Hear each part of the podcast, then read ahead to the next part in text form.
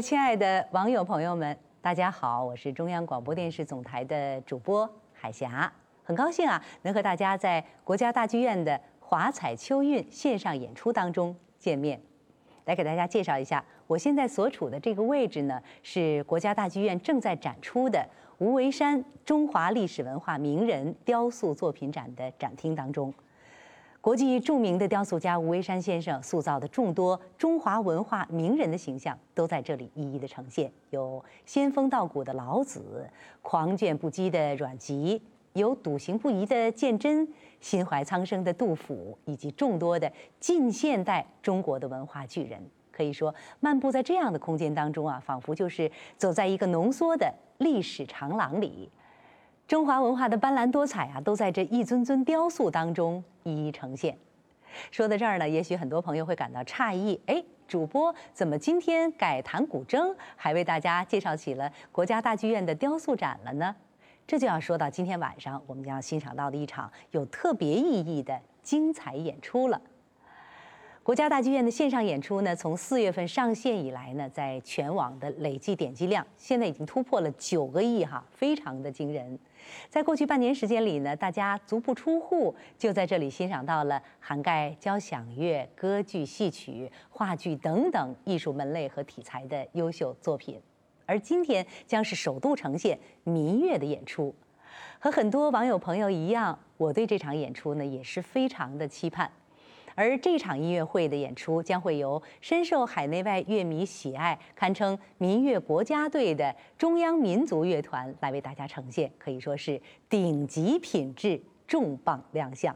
所以啊，我真的按捺不住激动的心情，拨动了琴弦，希望能够有更多的知音跟我一起来感受这场精彩的音乐会，同时也是抛砖引玉。那接下来呢，要引出的美玉就是两位来自中央民族乐团的著名音乐家，来和我们一起分享他们心中的民乐之美，同时也为今晚的音乐会带来导赏、解读。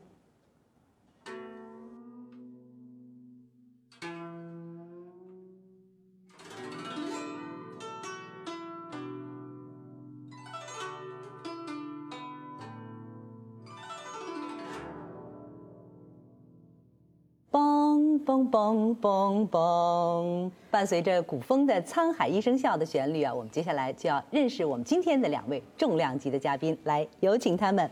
一位呢是我们国家著名的指挥家，也是中央民族乐团的首席指挥刘沙先生，欢迎刘指。你好。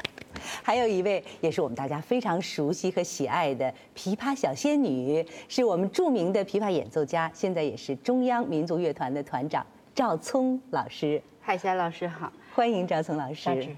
我们两个是上了新闻联播吗？我也有这种感觉。做梦吧。是啊。我们太开心了，看见海霞姐姐。关键刚才我们竟然听见了海霞姐姐的首秀，《沧海一声笑》。哎，我是一个琵琶老师，竟然教了一个古筝学生，竟然在一分钟之内学会了《沧海一声笑》。速成班。速成班，速成班。哎，我在那一瞬间真的是感受到了这个民乐的那种魅力。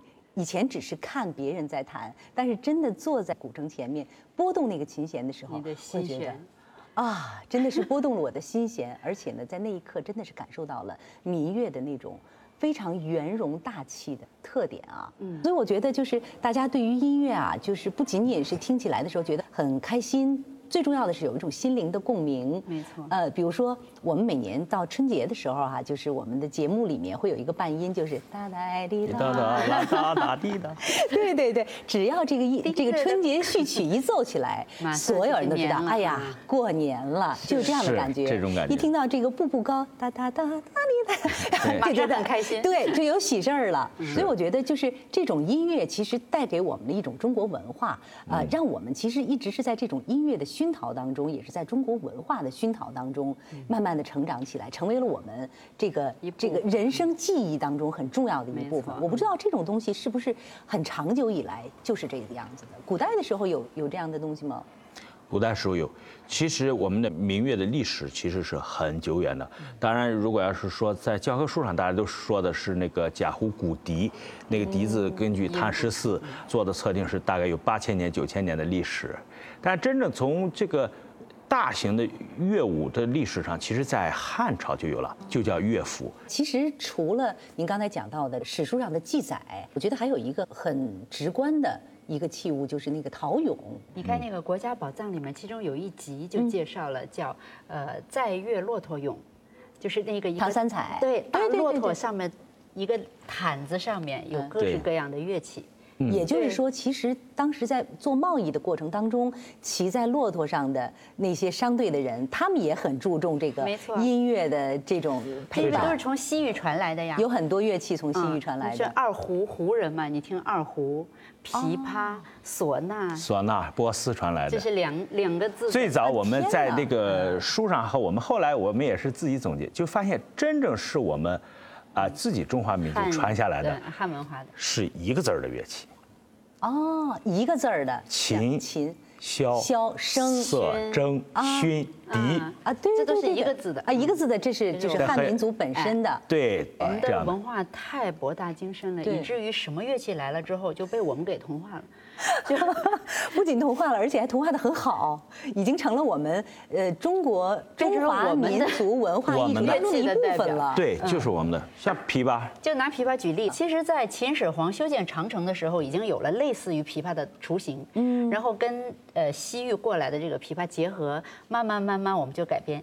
在《韩熙载夜宴图》里边，第一次看见坐在凳子上演奏了啊啊。但是呢，到了唐朝的时候，我们中国人民特别聪明，把它立起来，立起来以后，左手就解放了，它就可以非常快速迅猛的发展。它的运动空间也可以更大哎，就所以。技术的发展，再加上原先只有几个品，嗯，现在呢已经完整的西方的十二音体系，所有的音全部都能演奏了。哦所以我们一直呃类似这样的乐器一直在发展发展发展。对对对，我们在融合的过程当中，形成了非常有中国特色的整个的民乐的体系哈。是呃我其实一直有一个有一个问题哈，有点傻，但是我一直特别想请教。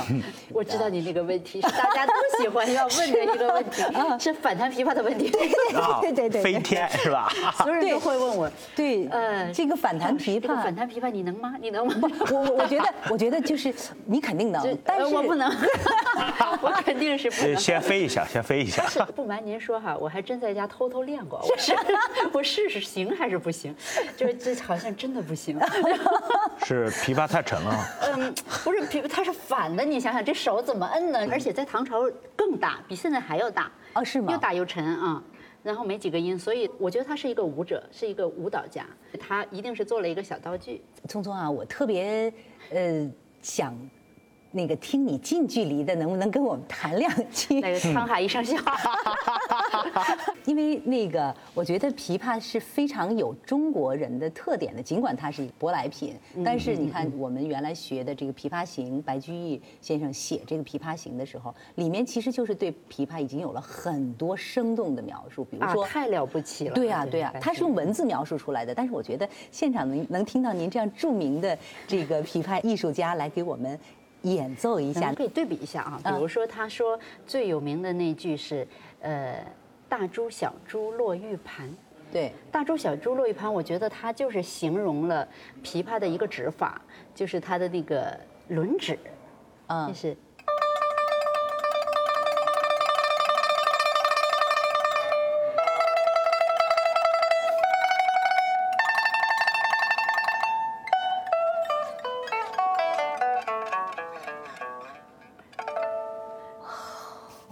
波动啊，心弦太美了，太美了，真是拨动了心弦，不仅是琴弦，也是心弦。你看，呃，他描述哈说大弦嘈嘈如急雨，嗯。哪个是大弦？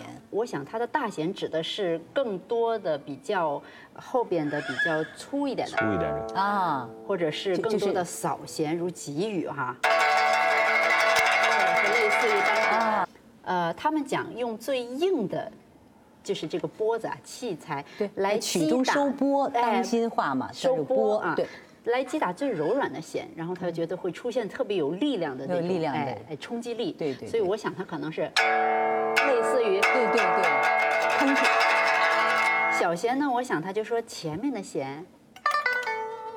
非常婉约委婉，小弦切切，嗯，如私语，就像两个人窃窃私语的那，种感觉差不多。。就是嗯我想这个是这种感觉，嗯。那所以我就觉得，你看，就这是四根弦，但是它却表现了非常丰富的这种情感情绪。琵琶原来是个儿比较大，然后弦比较少，但是后来弦越来越多，个儿越来越越小，就越来越便于携带。其他的乐器有这样的吗？中国的乐器都一直在改革，嗯，就其实你刚才也说到了，对，一直在走中国化的道路，所以我们就 是和嘛，啊，就我们的那个声其实就是一个和，乐器，嗯，那个声，怎么讲？这个是，啊，最早还有个典故，声以前有个名，叫做鱼，啊那个成语是啊，这滥竽滥竽充数。啊，对。这个竽啊就是现在的笙指着前身。哦。啊，这样的，就当时说有一个人嘛，就在里边，他不会装会嘛，哎，所以那可见当时的那个乐团人数也蛮多的吧？是啊，是啊，对指挥其实提出了很高的要求啊。对，所以还有一个说法，就是说西方的所有音乐厅里的管风琴，它的前身的原理就是根据声的原理出现的。对对，它也是对对一根管子一根管子的出音啊。啊，对对，嗯缩小的它只不过是通过那个后边的工业革命，对对对对鼓风机，对，给它更多的气啊！原来这个鼻祖在这里，你看又找到了我们的文化自信。其实真的就是，我觉得追溯历史，我们会可以发现很多东西。其实对于我们中华文化来说，我们就是一个。包容的、融合的这样的一个过程，而在这个融合的过程当中，我们也把中国自身的特色发挥出来了，不仅仅博大，而且精深。我就刚才就第一次知道，居然二胡是舶来品。嗯哼，我不知道是不是呃从二胡衍生出去的，像金胡啊、板胡啊、高胡啊胡，这些其实都是它衍生出去的对。你看，这是我们中国人非常有智慧的一点，它不仅仅就是。呃，保留着自己老祖先留下来的东西，而且善于把别的东西融合进来，融入到自己的文化艺术当中，形成新的这种文化艺术特色。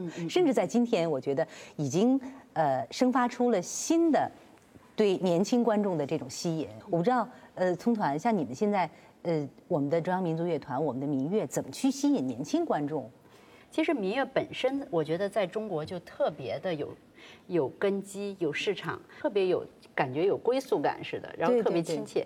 然后呢，在国外，我们中央民族乐团在国外演出的时候也是，我们。这个我们自己啊，经常说的一句话：只要大幕一拉开，肯定就成功。全面成功，全面成功是吗全面成功，这是中央民族乐这团这。个真是文化自信哈。对不起，但是我想，我想就是问一个敏感的问题。你说大幕拉开就全面成功，是因为下面坐的全都是华人，他们不是不是从你这儿找不是不是，恰恰不是，这个是我特别有感触，就是我们前前几年中央民族团全团在美国巡回演出，我指挥的是卡内基音乐厅那场。当最后谢幕的时候，我才看到，华人可能占的不到百分之十五，全是西方观众，嗯。当地的观众。哦，因为我觉得这跟我们的这个文化有很大的关系。除了我们是传统文化，还有一个他们想象中我们还是在唐朝那个样子，可是相对单一的那没想到中国啊现在的乐器可以变成这种交响化的，对。可以完全表达当代的情绪的。嗯所以今天这场音乐会，我们选来选去，我们选了很多的新作品，当代的作品。我们希望除了能够继承传统，我们尽量的在创造属于这个时代的声音。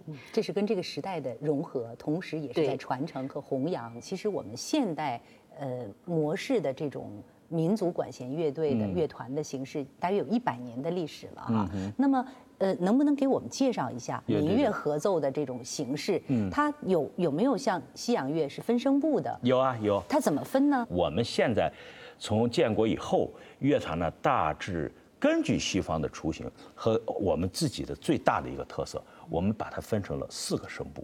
啊，这四个声部呢，就是吹拉弹打，啊，不是吹拉弹唱，是吹拉弹打。打就是吹管乐，嗯，然后拉弦乐，嗯然后弹拨乐、打击乐这样的。呃，我还听说，在你们的这个民族乐团的演奏当中，还有西洋乐器，有啊有啊，不会打架吗？我们有神仙打架，不会有乐器打架吗？经过这么多年吧，特别是在建国以后，我们想科学化的把这个乐团，呃，效仿西方也好，或者根据西方的基础建立我们自己特色的时候，确确实是发现低音可能还是欠欠缺了些，你不能光弄一个大嗯钟在那儿对对对，它需要有旋律。对呀、啊还要需要有很多，所以我觉得我们的民族自信和文化自信就是在不断的兼收并蓄。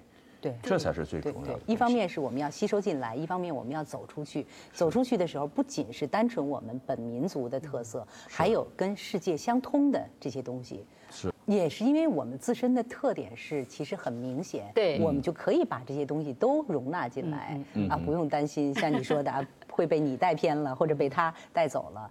我你进来之后，在我们这个平台上是一个足够 open 的、足够开放的一个空间和平台，能够容纳很多很多的，不仅容纳时间的，还有空间的间的，不仅是有本民族的，还有其他各个民族的。我觉得这种东西才能够让中国更加世界，让我们中国的文化和艺术也走向世界，被更多的人所接纳和吸收。说的特别好。另外，我觉得就是我不知道对于你们音乐家来说、艺术家来说，国家大剧院像是什么？那就是最顶级的音乐殿堂喽。是殿堂。对，世界顶级殿堂 之一。对，我觉得我们的国家大剧院的确是，不仅它的这个层高哈，我们在这儿看的时候，仰视的时候，感觉它是一个巅峰，一个殿堂，同时是不是也有家的感觉？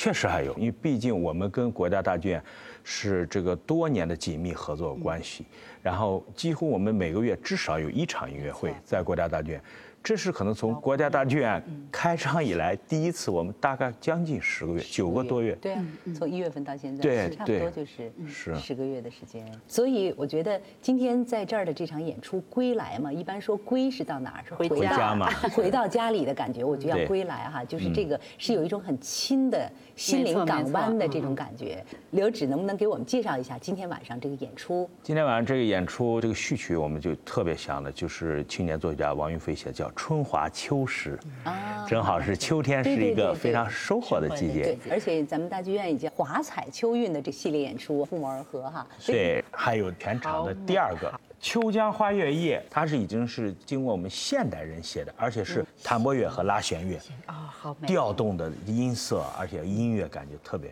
好听。然后也是我们唐峰副团长他和林海老师写的一个作品，叫做。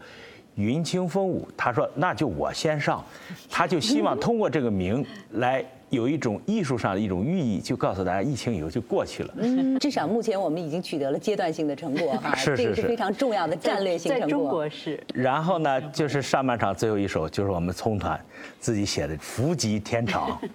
真好，是一个非常好的一种祝愿吉。利的、吉祥的，嗯，嗯，然后就请我们以前的呃老的副团长王子恒老师，专门吹一个作品，正好还特别符合我们这场的主题，叫《燕归来》。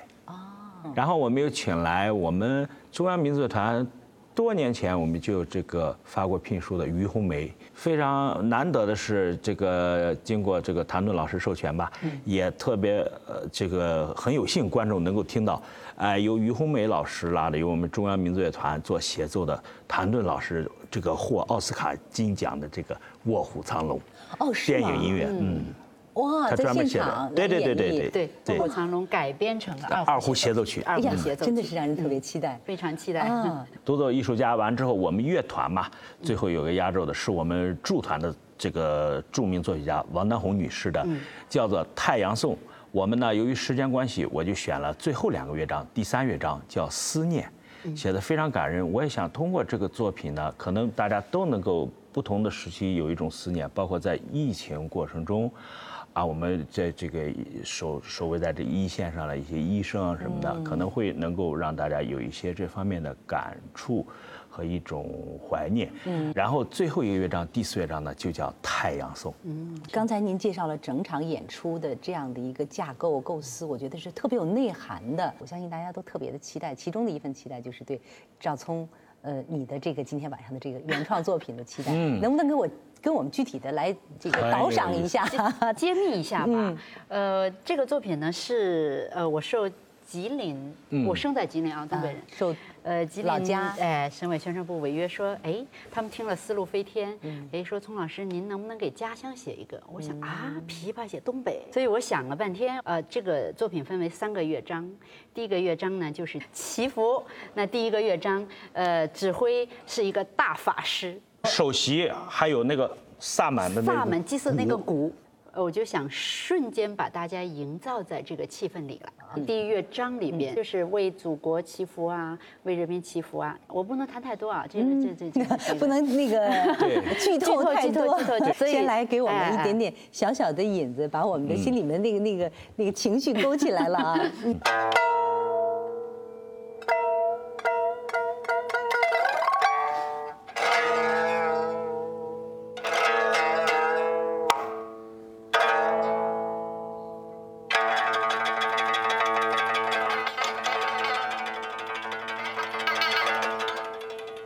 不能再弹。哎呀，我已经沉醉在那样的一种氛围当中了。所以，呃，那第二乐章呢，我是用琵琶模仿了伽耶琴，就是朝鲜的伽耶琴啊。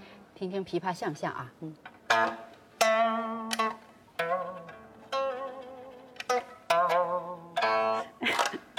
就是它的那种柔弦，然后用特殊的指法。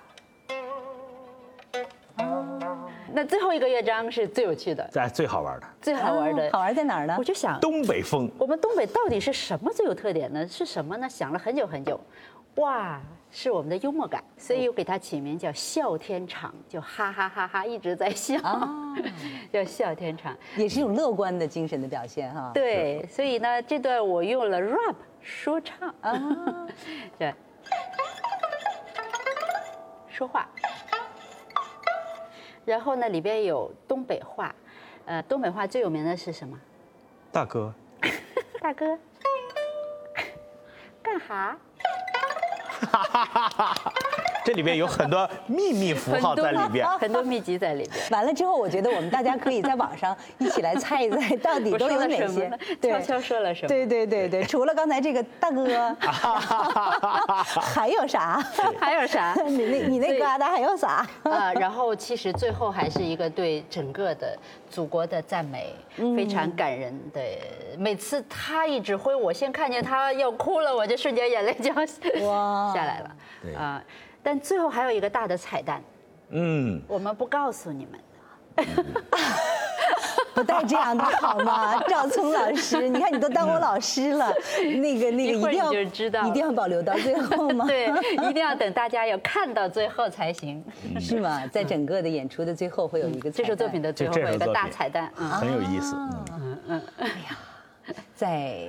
猜测、好奇，还有这个期待当中吧。特别幸运啊，第一次看见海霞姐姐是这样的幽 默的啊，是能听见东北话大碴子味儿，真是语言专家。没有，我觉得是你的这个音乐把我们带到了那样的一种情感和情绪当中。你看那个聊的特别的开心，特别的嗨，所以我们有一种很放松的状态。我觉得这也是音乐能给人除了鼓舞，还会有让人放松，一种愉悦的这种感情。真的是音音乐家。家艺术家，你们太棒了，你们太伟大了 啊！所以我觉得今年这十个月的时间，对于咱们的呃民族音乐家、艺术家们来说，既是呃等待的十个月，也是积累、沉淀和打磨的十个月。没错，没错。我相信今天晚上的这样一场音乐会，不仅仅让我们期待，更会让我们觉得大饱耳福。